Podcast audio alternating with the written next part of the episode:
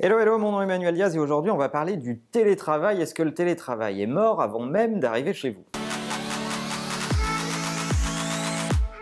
Alors le télétravail a envahi bon nombre de sociétés et faut dire que c'est hyper pratique parce que ça permet euh, plus de bien-être et euh, parfois même plus d'efficacité. On a tout entendu à ce sujet, euh, à commencer par le fait que le travail n'est plus un lieu mais un état d'esprit et que ça permettait, par la diffusion des technologies euh, nouvelles, dites nouvelles, euh, de travailler n'importe où et n'importe quand.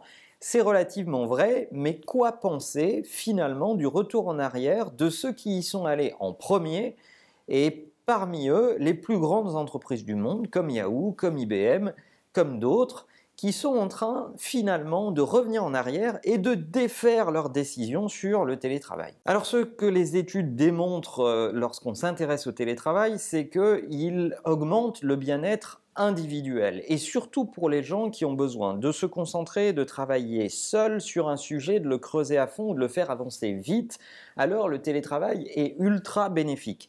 Mais ce dont on se rend compte avec le temps, c'est que le télétravail a des effets pervers sur notamment la création de collectifs, sur la création d'un sentiment d'appartenance, d'esprit d'équipe et sur la capacité à résoudre des problèmes ensemble. Ce qui est aussi à remarquer, c'est que dans bon nombre de cas, il y avait une politique assez faiblarde sur la question du télétravail. Elle a été gérée souvent à la va-vite, avec peu de règles, et notamment les règles de présentiel versus les règles de télétravail. Quand est-ce qu'on doit être là? Est-ce qu'on peut être en télétravail? Quand on veut, n'importe quel jour Et au final, ça crée un sentiment assez décousu parce que c'est difficile de se croiser et de se voir et de tenir des meetings ensemble et de travailler réellement ensemble lorsque les règles ne sont pas assez claires et cadrées. Donc on voit des sociétés importantes faire machine arrière, je vous en ai cité quelques-unes, et c'est intéressant de regarder pourquoi quand on discute avec elles. Un élément qui revient souvent, c'est que le télétravail est très efficace dans des organisations stables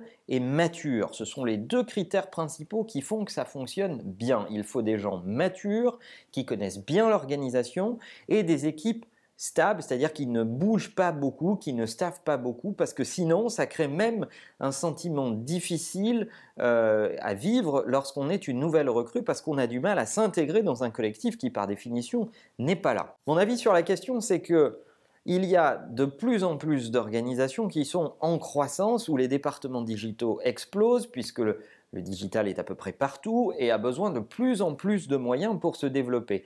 Dans ces phases de croissance, il est extrêmement important de créer du collectif et de créer du sentiment d'appartenance et de créer des réflexes à l'intérieur de ces équipes. Pour créer des réflexes à l'intérieur de ces équipes, il faut que les gens se connaissent, connaissent leurs points forts, leurs points faibles et déjà partager des projets ensemble pour savoir opérer des difficultés ensemble. Et lorsqu'on intègre plein de nouvelles personnes ou lorsqu'il y a beaucoup de turnover dans les équipes, on n'a pas créé ce sentiment de collectif, on n'a pas créé ces habitudes et le télétravail devient destructeur. Il, enlève plus de valeur qu'il n'en crée.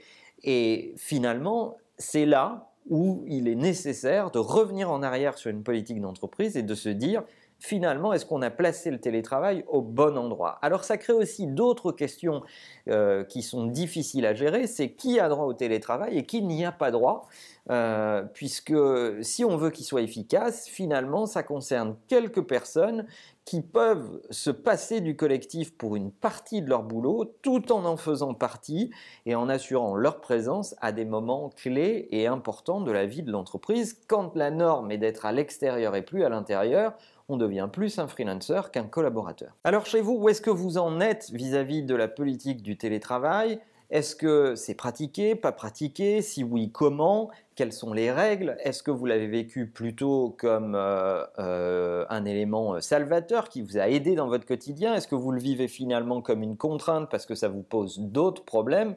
Ce sujet m'intéresse particulièrement. Laissez-nous un commentaire. N'oubliez pas de partager cet épisode avec les gens que ça pourrait intéresser. Et évidemment de vous abonner à la chaîne YouTube parce que ça nous aide à faire émerger ce contenu. À bientôt.